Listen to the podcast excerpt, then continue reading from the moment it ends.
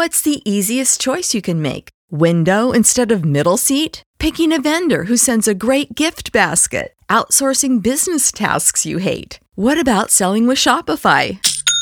Whether you're selling a little or a lot, Shopify helps you do your thing, however you cha-ching. Shopify is the global commerce platform that helps you sell at every stage of your business. From the launch your online shop stage to the first real life store stage, all the way to the did we just hit a million orders stage? Shopify's there to help you grow. Whether you're selling scented soap or offering outdoor outfits, Shopify helps you sell. Wherever and whatever you're selling, Shopify's got you covered. Sign up for a $1 per month trial period at shopify.com slash try. Go to shopify.com slash try now to grow your business, no matter what stage you're in. Shopify.com slash try.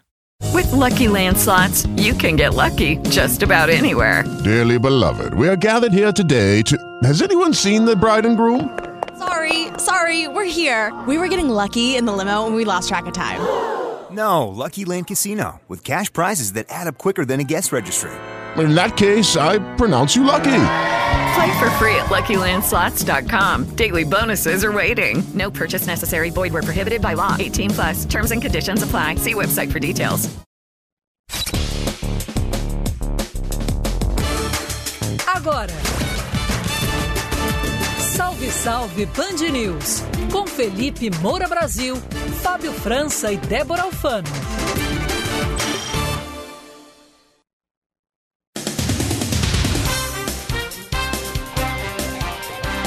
Salve, salve ouvintes da Band News FM, eu sou Felipe Moura Brasil e começa agora mais uma edição sempre especial do nosso programa Salve, Salve Band News, de segunda a sexta-feira, das quatro às cinco da tarde, com transmissão ao vivo com imagens no link fixo, prestem atenção para nunca mais esquecer, Band News FM, o nome da emissora, Band News FM, repito, .com.br barra salve, bandnewsfm.com.br barra salve. Vem dar uma espiada na nossa transmissão ao vivo no YouTube para ver como ela é elegante e serena. Débora Alfano, boa tarde para você, tudo bem? Boa tarde, salve Felipe, boa tarde para os nossos ouvintes, sempre com imagens no site da Band News FM, também no YouTube, você pode assistir depois, novamente, recomendar para alguém, no dial do rádio, site, ah, e no aplicativo também Band Rádios, em qualquer cidade, estado ou país.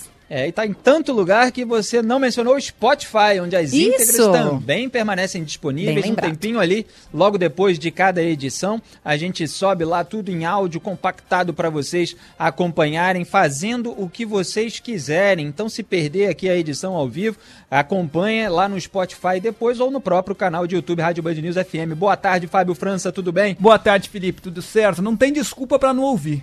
De repente Exatamente. aparece na sua frente. É, Você vai ouvir em algum lugar.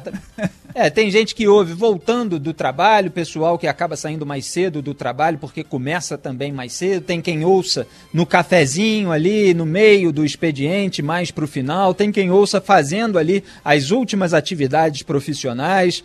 Tem quem ouça na academia, fazendo a sua esteira, fazendo os seus exercícios. Em vários momentos dá para você colocar aí no seu dia, na sua rotina, o Salve Salve Band News. E as manchetes dessa quarta-feira, 24 de março de 2022, são as seguintes, vamos lá. Um ano e 300 mil mortes depois, Jair Bolsonaro anuncia comitê com outros poderes para lidar com a pandemia de coronavírus. É o Comitê da Morte.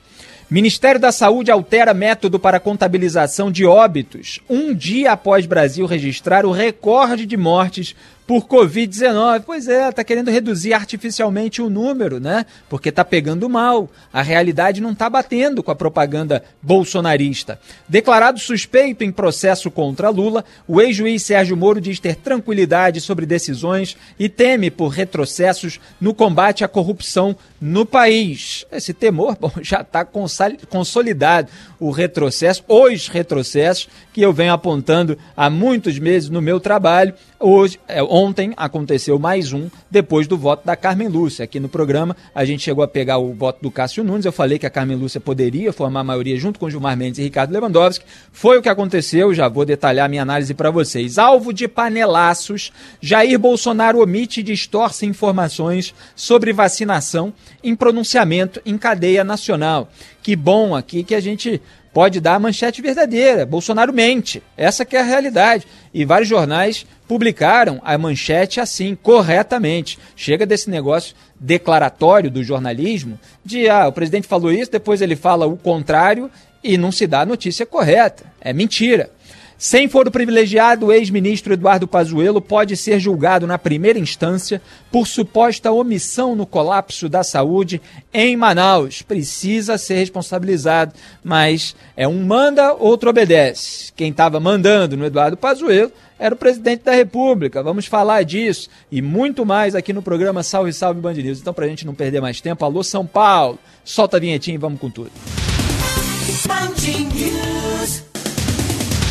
E às vésperas de o Brasil atingir a marca de 300 mil mortos pela Covid-19, o presidente Jair Bolsonaro anunciou a criação de um comitê junto com o Congresso para definir as medidas de combate à pandemia. Agora, a promessa é que o grupo se reúna semanalmente para avaliar os rumos da crise sanitária e ficará a cargo do presidente do Senado, Rodrigo Pacheco, levar as demandas aos governadores.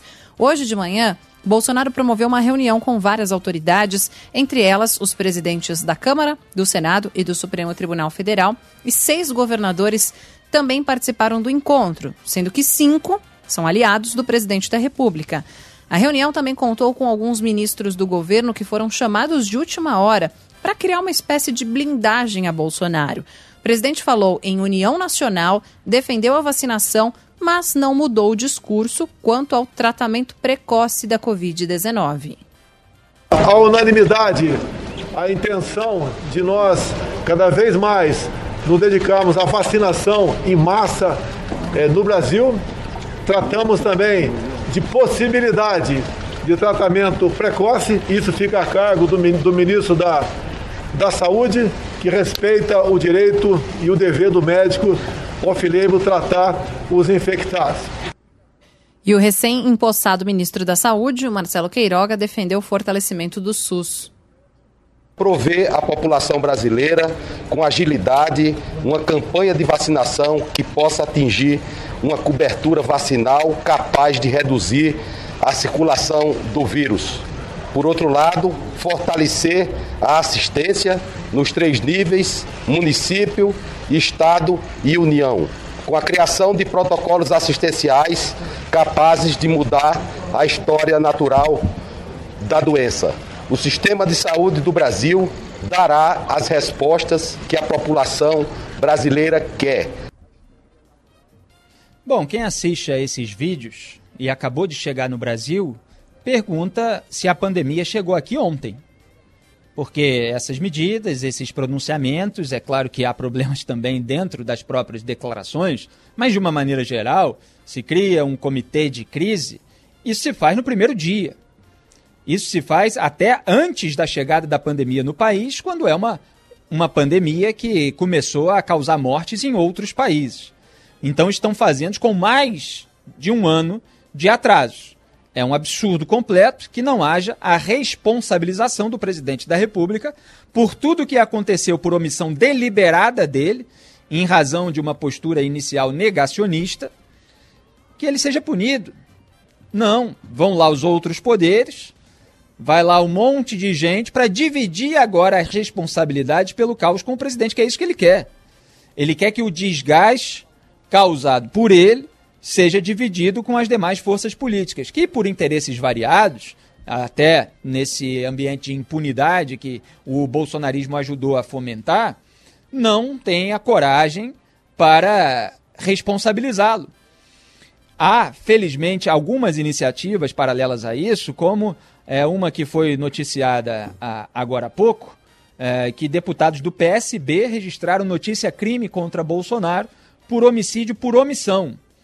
Então tem lá um texto enviado ao STF destacando que Jair Bolsonaro recusou em 2020 uma proposta de 70 milhões de doses de vacinas da Pfizer, como eu tenho apontado aqui sucessivas vezes. Esse contrato com a farmacêutica só foi assinado na sexta-feira passada. Esse contrato foi oferecido para o Brasil em agosto de 2020. Com oito meses de atraso, ele está sendo assinado para que as doses ainda cheguem Enquanto elas não chegam, mais brasileiros que poderiam estar vacinados estão morrendo, como já morreram. Então há uma responsabilização fundamental para que esse país não seja o país do, é, da República das Bananas, onde cada um pode fazer a sabotagem que quer, pode cometer o crime de responsabilidade que quer em relação à corrupção, lavagem de dinheiro, pode fazer também o que quer, que depois vem alguém para varrer a sujeira para debaixo do tapete. E vamos começar a partir daqui. Ontem eu lembrei do programa, o Sérgio Cabral, quando começou a aparecer ali a sujeira dele, falou: não, a partir de agora vamos criar um código de conduta. como se já não houvessem, como se já não houvesse as leis do país, como se já não houvesse há séculos, há é, o, as regras morais, os dez mandamentos para quem é, é, cristão. Não, é, finge que nada disso existia e agora vamos começar a tocar o barco. Depois de 365 dias, pelo menos mais até, né, em que o Jair Bolsonaro atacou todo mundo que estava cobrando dele as atitudes corretas, algumas das quais ele está botando aí as outras pessoas, quer dizer, as outras pessoas colocaram ele para fazer né, num ambiente de pressão, justamente porque essas pessoas não querem ser sócias dele no desastre da conduta durante a pandemia. Mas se tornaram, porque são cúmplices. São cúmplices porque não estão responsabilizando o presidente por a, pela omissão deliberada de socorro. Omissão de socorro está lá tipificado se você incorre em omissão de socorro, você pode receber uma pena, você pode ser preso. É agravante também de outros crimes. No trânsito, por exemplo, isso pode acontecer. Você imagina para uma população inteira que é alvo de um vírus mortífero e não tem acesso à vacinação porque o governo federal, adotando um discurso negacionista, considerou que a situação não era grave. E agora, sorrateiramente, cinicamente, está tentando atribuir a gravidade à nova cepa do vírus. Como se nada disso fosse necessário, morreram 200 mil pessoas até o fim do ano passado, nada disso fosse necessário se não tivesse surgido uma variante do vírus. E as variantes surgem num cenário. Qual o cenário? Num cenário em que as providências não estão sendo tomadas, num cenário em que as pessoas não estão fazendo o devido distanciamento social, não estão usando máscaras, não estão é, ensaboando as mãos, passando álcool gel, tomando todas as providências que foram sabotadas pelo presidente da República declaradamente, expressamente. Ele desdenhou de tudo isso, usou a sua influência sobre a sociedade, qualquer presidente da República tem, porque foi eleito, para é, gerar um comportamento inconsequente por parte dos cidadãos, o que ajudou a aumentar o número de internações, de intubações e de mortes. Isso é óbvio. Mas agora vai chegar o comitê. Esse comitê, aliás, estava previsto lá na PEC do orçamento de guerra, proposta em abril de 2020. Abril, lembra que a primeira morte foi registrada no Brasil em março de 2020? No mês seguinte, teve uma proposta de criação do Comitê de Gestão da Crise, um comitê amplo, também que reunia ali várias frentes de trabalho, lá dentro da PEC, do orçamento de guerra, proposta por Rodrigo Maia, então presidente da Câmara. Tenho aqui um monte de divergências históricas da minha, em todos os artigos que eu escrevo a respeito do Rodrigo Maia, não posso deixar de apontar eventuais acertos é lá o Botafogo, do departamento de propina da Odebrecht, a delação da Odebrecht fez um monte de gente aí mudar de posição a respeito da Lava Jato, atingiu os tucanos, atingiu o pessoal do Centrão, Gilmar Mendes se voltou contra o Sérgio Moro depois disso, Rodrigo Maia estava lá no bolo, Rodrigo Maia não pautou o impeachment do Jair Bolsonaro, mesmo com todo o cenário de pandemia grave. Agora, na PEC do orçamento de guerra proposta por ele, tinha lá o Comitê de Gestão da Crise que deveria fixar a orientação geral e aprovar as ações que integrarão o escopo do regime emergencial. Aqueles que participaram dessa tramitação começaram a lembrar isso hoje cedo nas redes sociais. Agora os portais estão começando a reproduzir. Esse grupo seria presidido pelo presidente da República, no caso Jair Bolsonaro. E participariam dele secretários estaduais de saúde, fazenda, assistência social, é, ministros né, de é, transportes, agricultura, CGU, cidadania, justiça e segurança pública, economia, saúde, deputados e senadores, membros do Conselho Nacional de Justiça, do Conselho Nacional do Ministério Público, do Tribunal de Contas da União. E esse comitê teria como missão, abro aspas, criar, eleger, destituir e fiscalizar subcomitês e a gestão de seus membros, podendo fixar-lhes atribuições, solicitar informações sobre quaisquer atos e contratos celebrados ou em via de celebração pela União e suas autarquias, empresas públicas e fundações públicas, com poder para anulá-los, revogá-los ou ratificá-los, dentre outras funções afins compatíveis com o escopo do regime emergencial. Que emergência é essa? Fecho aspas aqui. Que emergência é essa? É a da crise sanitária, que está matando 300 mil brasileiros e tem uma previsão aí de que pode chegar a 500 mil antes de a imunização avançar. E esse texto acabou sendo modificado e esse trecho sobre o comitê, quem pediu para que fosse retirado? O Palácio do Planalto.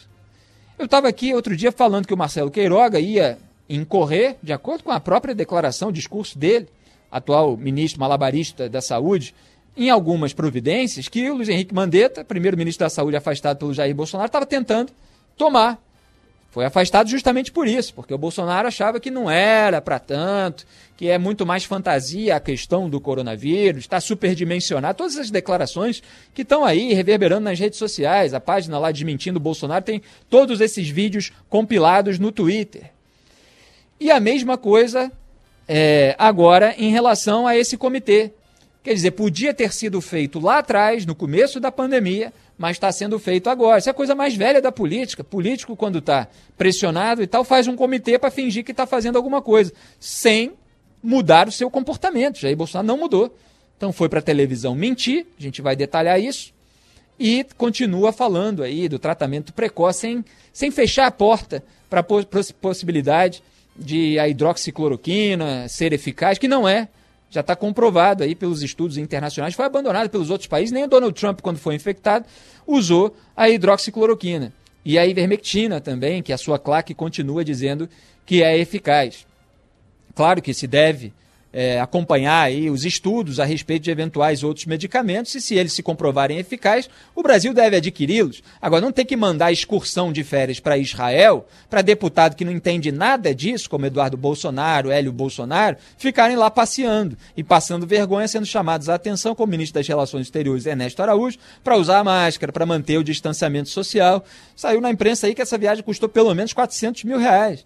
Pois é, estão lá passeando com dinheiro dos pagadores de impostos nesse momento em que a população está passando por dificuldades. Então, o próprio ministro Luiz Roberto Barroso disse: com um ano de atraso e 300 mil mortes, resolveram montar uma comissão. Claro que é um assinte, claro que é um insulto à população, principalmente aquela que perdeu pessoas queridas.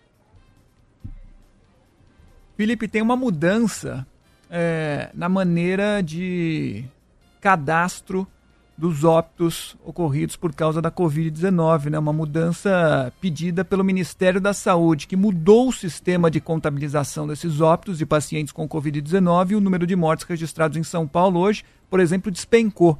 As informações iniciais foram da colunista da Band News FM, Mônica Bergamo.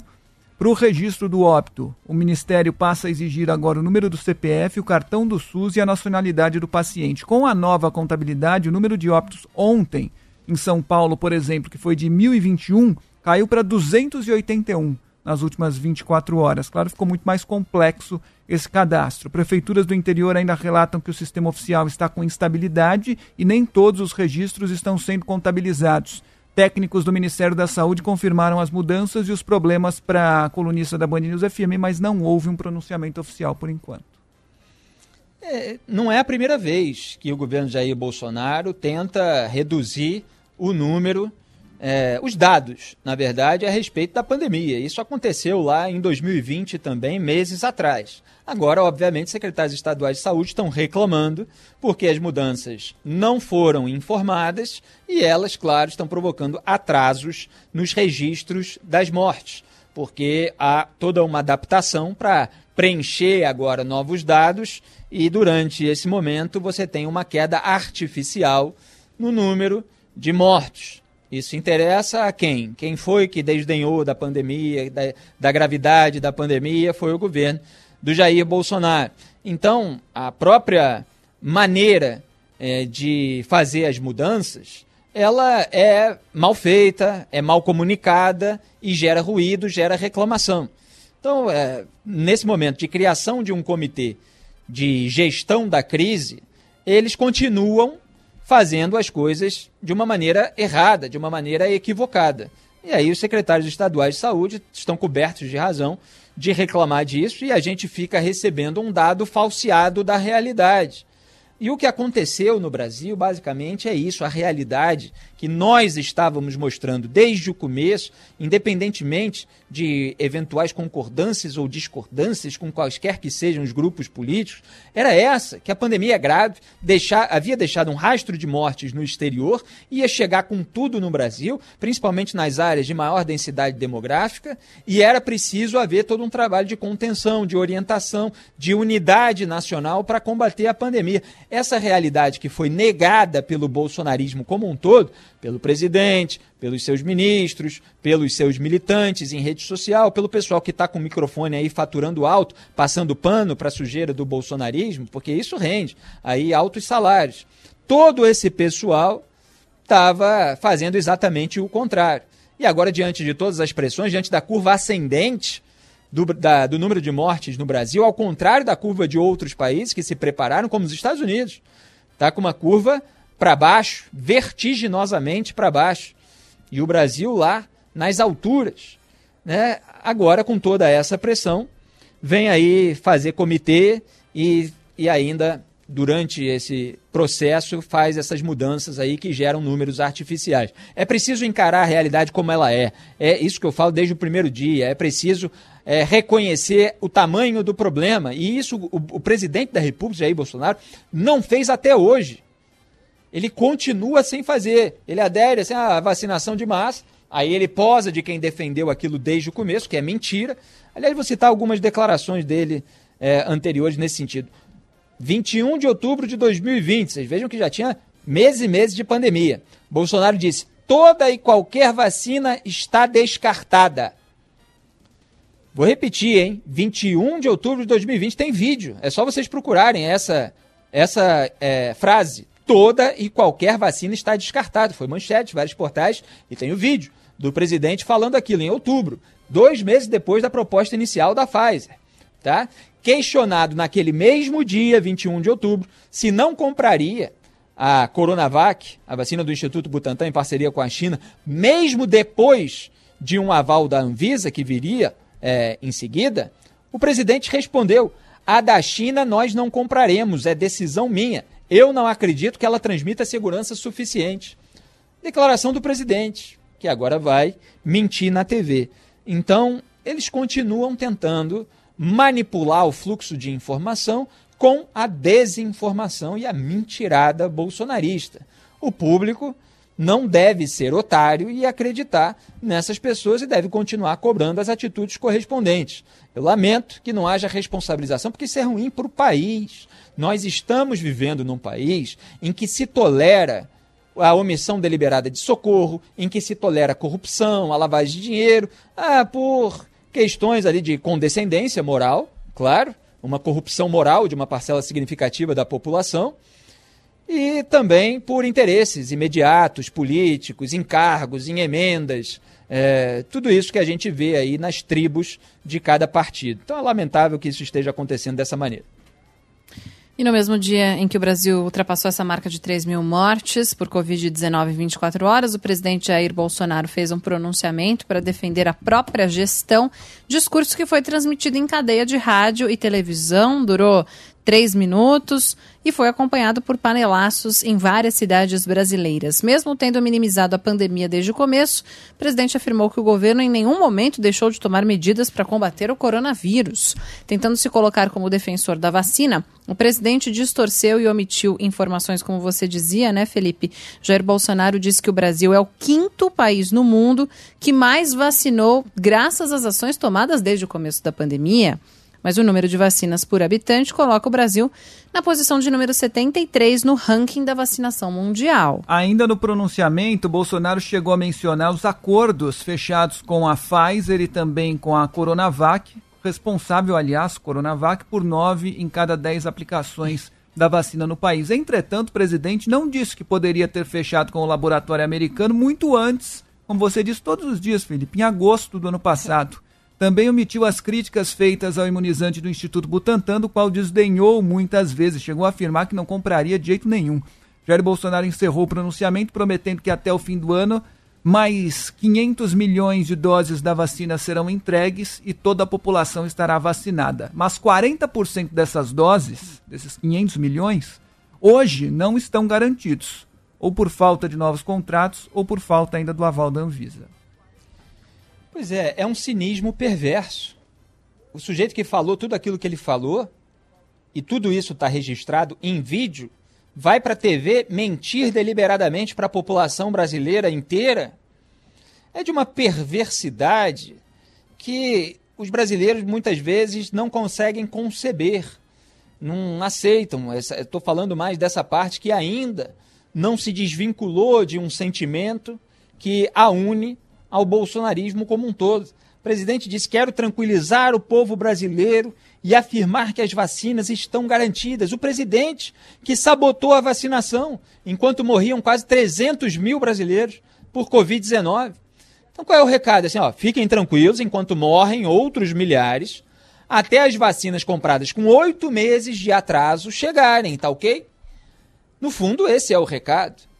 Que continuam morrendo. Ontem, recorde, mais de 3 mil mortes em 24 horas. Onde estavam Jair, é, Jair Bolsonaro e sua claque quando é, havia proposta de farmacêuticas para a imunização do povo brasileiro. Há uma dose do incontornável durante uma pandemia? Há, só que a, o trabalho para minimizar os danos não foi feito. E nós não temos como esquecer disso, deixar de registrar isso e buscar a responsabilização daqueles que se negavam a fazer aquilo que lhes cabia para salvar vidas. Enquanto nós estávamos apontando. Um dos primeiros artigos meus, quando chegou a pandemia, foi a calamidade moral, em razão do discurso negacionista do presidente da República e da sua família. Naquela época, muita gente que havia votado no Bolsonaro me atacou, reagiu, não é assim e tal. Muita gente que hoje está decepcionada. E, obviamente, você tinha os militantes de sempre que ainda estão aí hoje, entram no nosso chat, falam as maiores barbaridades, aquele pessoal que está de plantão ali para passar pano. Isso aí é, acontece, tanto no bolsonarismo, no petismo, aquela disparada de rótulo, cada um acusa né, as pessoas que trazem informações e análises incômodas de pertencer ao grupo contrário, porque são mentes binárias. Né? Eles só conseguem dividir o mundo em antíteses simplistas. Ou você é petista, ou você é bolsonarista, ou você é tucano, ou é do centrão. É... E a gente está aqui criticando todo mundo e cobrando cadeia para todos aqueles que são corruptos e lavadores de dinheiro, cobrando investigação até o fim, condenação daqueles para os quais os elementos probatórios já são é, sólidos, independentemente do partido, do grupo, da corrente ideológica da qual fazem parte. José Serra Geraldo Alckmin, inclusive, foram denunciados em desdobramento da delação da Odebrecht, que foi resultante do trabalho da Força Tarefa da Lava Jato em Curitiba e de prisões preventivas contra o Marcelo Odebrecht, decretadas pelo ex-juiz Sérgio Moro. Então aqui não tem pano para é, político de estimação que esteja encalacrado com a justiça, nem para qualquer político que sabote um combate à pandemia que é uma questão de saúde pública, não tem nada a ver com essas antíteses simplistas e imbecis que continuam sendo repetidas por aí. Liberdade versus ditadura, amigo inimigo, direita e esquerda, saúde pública. No momento em que um vírus está se propagando e gerando variantes, não tem nada a ver com esse divisionismo idiota Hey guys, it is Ryan. I'm not sure if you know this about me, but I'm a bit of a fun fanatic when I can. I like to work, but I like fun too. It's a thing. And now the truth is out there. I can tell you about my favorite place to have fun Chumba Casino. They have hundreds of social casino style games to choose from, with new games released each week. You can play for free anytime, anywhere and each day brings a new chance to collect daily bonuses. So join me in the fun. Sign up now at ChumbaCasino.com. No purchase necessary. VGW. Void were prohibited by law. See terms and conditions. 18 plus. Lucky Land Casino. Asking people, what's the weirdest place you've gotten lucky? Lucky? In line at the deli, I guess? Aha, in my dentist's office. More than once, actually. Do I have to say? Yes, you do. In the car before my kids' PTA meeting. Really? Yes. Excuse me, what's the weirdest place you've gotten lucky? I never win and tell. Well, there you have it. You can get lucky anywhere playing at LuckyLandSlots.com. Play for free right now. Are you feeling lucky? No purchase necessary. Void where prohibited by law. 18 plus. Terms and conditions apply. See website for details. No qual muita gente ainda acredita, porque não consegue lidar com uma equação que envolva mais variáveis do que duas. Do que a sua tribo e a tribo dos outros. Mas é assim, o bolsonarismo e o petismo, uma ala, evidentemente, há muita gente que votou no Bolsonaro e há muita gente que votou no PT que é capaz de enfrentar problemas complexos da realidade e compreender que há muitos elementos, muitas variáveis em jogo, que não dá para dividir as coisas nesse sentido. Mas você tem a ala mais fanatizada que precisa ser descrita e é por isso que eu faço aqui esse trabalho também. É, então, Jair Bolsonaro omitiu ali todas a, todos os ataques, né? Não são nem críticas, são ataques que ele fez à vacina do Instituto Butantan, omitiu a sua própria omissão deliberada de socorro ao rejeitar o acordo com a Pfizer e manipulou os dados a favor dele, né, usando aí a posição do Brasil no ranking que só é, é, é ruim né? E só não é pior por causa da Coronavac, da qual ele desdenhou. E isso ele também não diz. E é, a mesma, é o mesmo discurso que repete é, o pessoal que está faturando alto passando pano para o governo. Eles omitem deliberadamente informações que eu dou aqui nesse programa. Acompanhe o Salve Salve Band News. É, então, basicamente é isso. A manchete é que o Bolsonaro foi para a TV mentir para 200 milhões de brasileiros.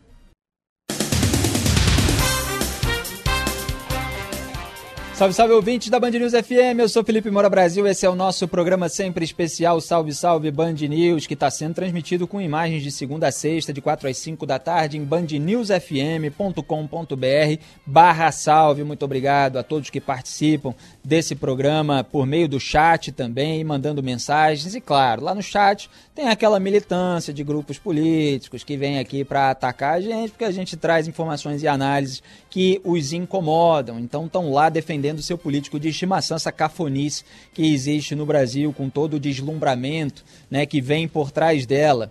Pois é, então a gente tem de falar sobre a decisão do Supremo Tribunal Federal, não é isso, pessoal de São Paulo? Sem dúvidas. A Procuradoria-Geral da República apresentou um pedido ao presidente do Supremo Tribunal Federal, Luiz Fux, para que leve o caso da suspeição do ex-juiz Sérgio Moro ao plenário da Corte. Ontem, a ação do triplex do Guarujá voltou à estaca zero após a segunda turma do STF declarar que Moro agiu de forma parcial ao condenar o ex-presidente Lula. A maioria a favor da suspeição do ex-juiz foi formada com a mudança de posição da ministra Carmen Lúcia, que em 2018 tinha rejeitado o habeas corpus. Todo mundo tem o direito a um, a um julgamento justo, a incluir o devido processo legal e a incluir a imparcialidade do, do juiz, do julgador. Alguns dados novos foram sendo introduzidos para clarear alguns dados que não tinha, na minha compreensão, uma comprovação inicial e antes de Carmen Lúcia, o ministro Cássio Nunes Marques votou contra a suspeição, questionou a legalidade das mensagens hackeadas dos celulares dos procuradores da Lava Jato. O voto do colega provocou a ira de Gilmar Mendes, estávamos inclusive acompanhando aqui no momento, né? Gilmar Mendes Exato. pediu a palavra, falou por mais de uma hora e meia, gesticulou, esbrafejou. O ministro tentou explicar que o voto dele, que abriu a divergência, não se baseou nas conversas reveladas pela Vaza Jato. É, isso foi um, uma das partes do festival de hipocrisia do Gilmar Mendes e daqueles que compuseram com ele, a maioria na segunda turma, para declarar a suspeição do Sérgio Moro. Eles usavam, na sua suposta argumentação, o conteúdo das mensagens roubadas da Lava Jato ou simplesmente a alusão, né, a própria ilação, a própria interpretação formada que fazem de um conteúdo não, não autenticado, porque não descem exatamente para fazer a análise crítica é, de cada caso. Né, eles usavam isso na, na, sua argumentação sem dizer que aquilo estava sendo decisivo para o voto de cada um, porque eles não podem aplicar ali um uso formal, porque sabem que isso depois pode vir a ser discutido, derrubado em plenário, pode abrir um novo flanco ali para que a própria decisão deles não valha. Então o Gilmar Mendes, assim como o Ricardo Lewandowski, diz que as mensagens eram reforços argumentativos. Quer dizer, que é o cúmulo do cinismo que transborda. É, o sujeito não consegue deixar de mencionar e aí ele diz que não está usando, ao mesmo tempo ele acaba admitindo que está usando como um reforço argumentativo. Aquilo, juridicamente, num país normal, é um conteúdo imprestável, nulo, porque foi obtido por violação criminosa de aplicativo de celular, é uma prova ilícita, e para além disso, não foi periciado e autenticado da maneira de, é, devida, de modo que o seu conteúdo não pode ser confirmado como algo que não foi adulterado, porque permaneceu nas mãos de uma quadrilha de hackers.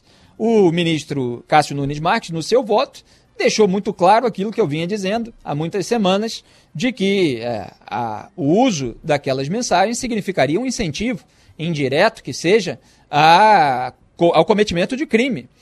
Um incentivo indireto que seja a que réus e pessoas ligadas aos réus ou que tenham esse deslumbramento provinciano com um político réu ou com um criminoso réu é, recorram ao hackeamento dos seus investigadores para fins de eventuais extorsões, eventuais ameaças, porque isso pode é, ser usado pelo crime organizado, pelas facções criminosas armadas, mas também para fins de encontrar ali algo que possa ser usado com toda a forçação de barra correspondente como um indício de irregularidade dentro da relação entre juiz e procuradores, por exemplo. Né? E a Carmen Lúcia, ela chegou a falar que tinha indícios ali de combinação naquelas provas é, que são ilícitas e que não foram periciadas. Quer dizer, ela deu então um suposto voto. Né, a Carmen Lúcia, que confirmou a sua natureza. A Carmen Lúcia já havia é, ajudado o Gilmar a salvar o Aécio Neves no plenário do Supremo Tribunal Federal, quando a primeira turma, que o Gilmar chama de Câmara de Gás, do Supremo, havia decretado duas medidas cautelares contra o Aécio. E houve uma decisão do plenário para saber se o Congresso precisaria dar aval àquelas medidas que foram determinadas. E a Carmen Lúcia, então presidente da Corte, deu seu voto de desempate a favor de que elas fossem encaminhadas ao Congresso, onde os pares, evidentemente, do Aécio trataram de blindá-lo. É, ela é muito amiga do Gilmar, isso apareceu inclusive nesse conteúdo não autenticado, não periciado das mensagens, e ela praticamente confirmou essa parte de um material que pode ter sido adulterado, mostrou que é amiguinha mesmo do Gilmar Mendes e ficou do lado dele, depois de toda a pressão dele durante a sessão, mas obviamente ela já tinha trazido esse voto de casa, já tinha anunciado que poderia alterar o seu voto, e na prática mentiu, porque é, ela falou aí nesse trecho que a produção separou é, a respeito de novos fatos. A única coisa nova que existe, que existe é esse conteúdo ilícito, não periciado, não autenticado. O resto, tudo é, que foi usado para forçar a mão ali de um outro lado e declarar a suspeição é, do Sérgio Moro, eram é, divulgação do áudio, condução coercitiva, interceptação telefônica, é, levantamento do sigilo da delação do Palocci, nomeação é, do ex-juiz para o Ministério da Justiça, aí se une, né, daquela maneira cínica, argumentos de cunho político, moral, etc., com questões de um processo criminal. É, tudo isso foi devidamente encenado ali e, e, e, e um monte dessas coisas, obviamente, já havia sido objeto de recursos é, sucessivamente negados, recursos anteriores. Então eles usaram todo esse clima dessa campanha, depois do, da liberação do conteúdo para a defesa do Lula, do vazamento, evidentemente, é, por meio é, da, da imprensa, que tem contato com essas pessoas, e tudo isso foi usado ali para dar um peso a essa decisão e tem gente que vai atrás. Obviamente, tem uma minoria barulhenta que está aqui no chat, que está nas redes sociais, que faz parte desses grupos políticos, dessa corrente ideológica. Tem os amigos e tal, dos denunciados, dos ministros. Isso é, tá aí. Essas pessoas estão mostrando todo o seu ressentimento em relação à força-tarefa de combate à corrupção que teve a ousadia de prender poderosos, criminosos, poderosos, é, que sejam da política ou que sejam do empresariado. Então o sistema está reagindo para blindar os seus corruptos de estimação. A Carmen Lúcia fez aquele voto rasteiro e o Luiz Edson Fachin, ministro, fez uma deu uma aula para ela depois, quando para esse pessoal aí nada mais interessa, né? Só que ele deu depois uma aula sobre o que, que significa a falta de imparcialidade e em que circunstâncias ela deveria ser aplicada. Então há critérios objetivos necessários para é, se apontar a falta de imparcialidade, o que não aconteceu nesse caso. E aí ele citou tribunais internacionais é, da Rússia, da Alemanha, da Itália, uma série de decisões onde houve alegações muito mais é, graves, inclusive, do que essas da defesa do Lula, e mesmo assim houve a recusa por parte do tribunal em declarar a parcialidade do juiz, em razão daqueles elementos objetivos. O Deltan Dallagnol, ex-coordenador da Lava Jato, ele escreveu o seguinte no Twitter. Além de tudo isso, é, o, como o ministro colocou, para que se reconheça a imparcialidade, não basta tratamento diferenciado, é preciso que tenha sido decisivo para o resultado do julgamento. Nenhuma das decisões invocadas como base para suspeição o foi, quer dizer, nenhuma delas foi decisiva para o resultado do julgamento. Por exemplo, Continua o Dallagnol. A condução coercitiva não foi relevante para a condenação. As interceptações sobre o ex-presidente não foram utilizadas no processo. O e o levantamento do sigilo da delação do Palocci aconteceu em outro caso. Com o devido respeito ao STF, acertaram os ministros vencidos. E aí depois ele fala até sobre questões é, processuais em relação ao que vai acontecer agora, porque o, a segunda turma nem sequer é, apontou quando que começou ali é, essa suposta parcialidade para ver o que, que, seria utilizável ou não. Eles querem inutilizar, evidentemente, tudo que for prova contra o Lula. Mas o Deltan Dallagnol também é, falou que se pode até discordar das decisões e dizer que foram duras, mas não se pode, a partir delas, alegar um tratamento diferenciado. Eu havia colocado no meu Twitter ontem que o Gilmar Mendes usa dessa manipulação. Quer dizer, algumas decisões desfavoráveis ao réu que acabou condenado elas são, é, muitas vezes, analisadas de forma diferente por juízes.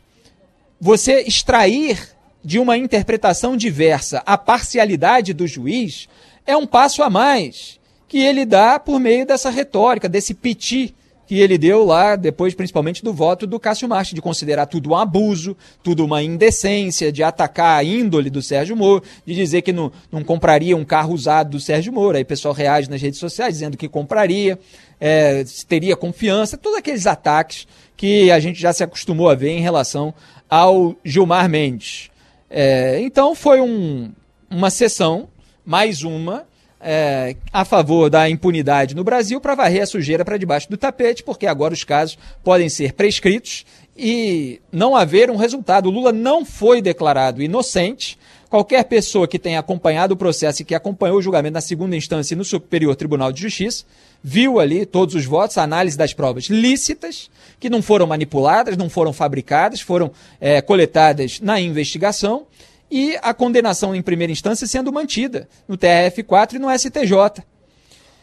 Então, os crimes aconteceram, né, foi condenado por corrupção e lavagem de dinheiro, e isso, e isso a segunda turma do STF não vai é, apagar da história brasileira. A maioria do, do, povo brasileiro, como mostram as pesquisas, considera que a prisão foi justa, apesar de toda essa campanha né, em daqueles que têm um ressentimento muito grande em relação à força-tarefa. Eu só quero, eh, com perdão da extensão, citar um trecho do Cássio Marques, em que ele falou. É, tenho que são absolutamente inaceitáveis tais provas. Entender-se de forma diversa que resultados de tais crimes seriam utilizáveis seria uma forma transversa de legalizar a atividade hacker no Brasil. Com o reforço argumentativo para o qual elas serviram, foi exatamente isso que a segunda turma fez, mesmo que informalmente. Essa decisão, claro, causou uma repercussão enorme, vinda de todos os lados. A defesa do ex-presidente Lula chamou de histórica a decisão do STF. Para os advogados do petista, o desfecho, aspas, fortalece o sistema de justiça e a importância do devido processo legal. Eles disseram também que ficou provada a atuação de Moro como, aspas, um adversário pessoal e político de Lula. Quem se posicionou agora à tarde sobre o caso foi o ex-juiz, ex-ministro Sérgio Moro. Quem conta mais para a gente agora de Curitiba é a Lorena Pelanda. Diga, Lorena, boa tarde. Ótima tarde a você e a todos. O ex-juiz Sérgio Moro afirma que está muito tranquilo sobre as decisões relacionadas à Operação Lava Jato em nota que foi divulgada nesta tarde. Ele afirma, afirma que todos os acusados foram tratados nos processos e julgamentos com muito respeito, imparcialidade e sem qualquer animosidade. O ex-juiz diz ainda que o Brasil não pode retroceder e destruir o passado recente de combate à corrupção e à impunidade. Nesta nota, ele ainda defende que Lula só teve a prisão ordenada pelo Tribunal Regional Federal da Quarta Região em 2018, após ter habeas corpus negado pelo plenário do Supremo Tribunal Federal. Esse posicionamento que vem, então, um dia depois do julgamento da segunda turma do, turma, né, do Supremo, é, declarar, então, que Moro foi, foi parcial nessa condenação do Lula relacionada ao triplex do Guarujá. É, uma nota, muito obrigado Lorena pelas informações, uma nota quase que protocolar, obviamente esse é o posicionamento dele há muito tempo e é curioso que a gente tenha chegado nesse momento do Brasil em que um juiz concursado é acusado de parcialidade no julgamento por dois juízes que foram indicados pelo réu. A Carmen Lúcia foi indicada pelo Lula, o Ricardo Lewandowski foi indicado pelo Lula. O Ricardo Lewandowski sempre vota a favor do Lula, né? não era nem qualificado para se tornar um ministro do Supremo Tribunal Federal, mas se tornou por indicação política, assim como o Dias Toffoli, que nem sequer havia passado em concurso público. E esses dois, obviamente, é, é, deverão formar maiorias com o Gilmar Mendes, se for em plenário, porque o Toffoli não está mais na segunda turma, mas na segunda turma, quando chegar casos de tucanos lá, se o Gilmar deixar chegar, né? Porque o Gilmar ajuda lá o Toffoli e o Lewandowski a aliviar a barra de petista e os outros vão acabar votando para aliviar a barra de tucanos, todos nessa acepção garantista que garante a impunidade de figuras poderosas. O Gilmar Mendes, aliás, além de ser o ministro indicado pelo Fernando Henrique do PSDB, do José Sérgio e Geraldo Alckmin, que acabaram denunciados pela Lava Jato, ele aliviou a barra do Aécio numa denúncia sobre é, sujeira lá na usina hidrelétrica de Furnas. Ele tomou essa decisão ontem ou anteontem, e ontem, não anteontem, né? E ontem ele aliviou a barra do primo do ex-governador Beto Richa, também do PSDB.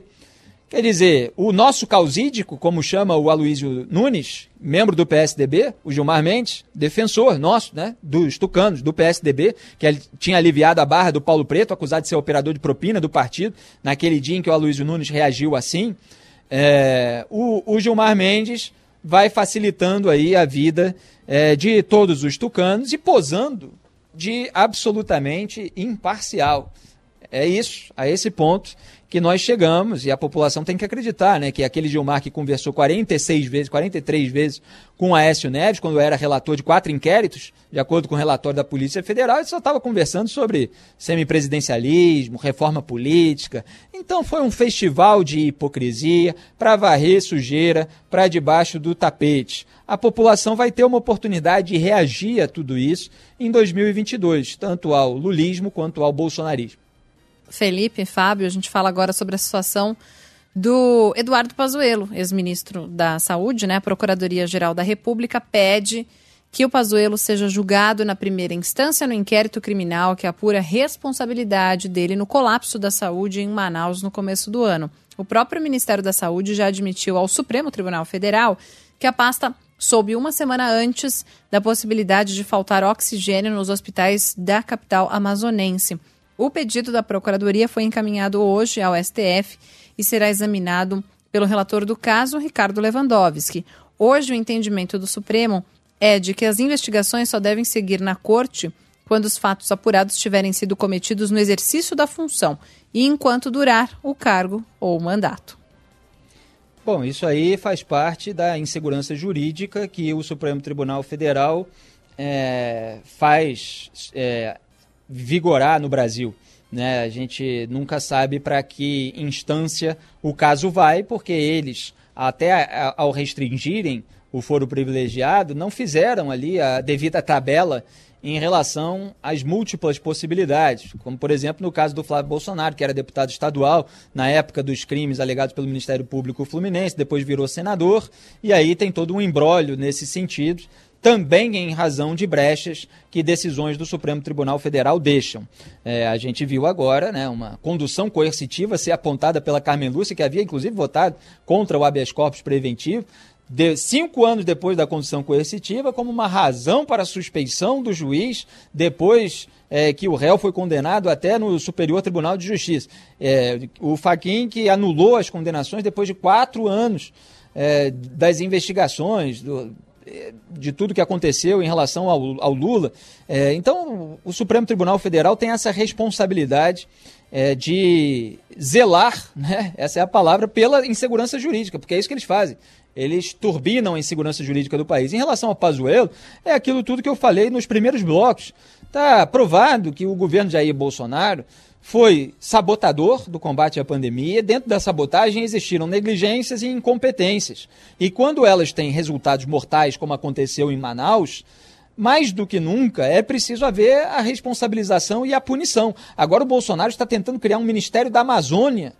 Né? Houve, é, obvi obviamente, isso foi aventado aí no debate público, há reações, pode ser que ele mude de ideia, mas para dar foro privilegiado ao Eduardo Pazuello porque ele próprio, Jair Bolsonaro, fica com medo de desagradar alguém que pode entregá-lo. Afinal, era o Jair Bolsonaro que dava as ordens que o Pazuello, capaz confesso, cumpria, obedecia. Um manda, outro obedece, como havia dito o Pazuello.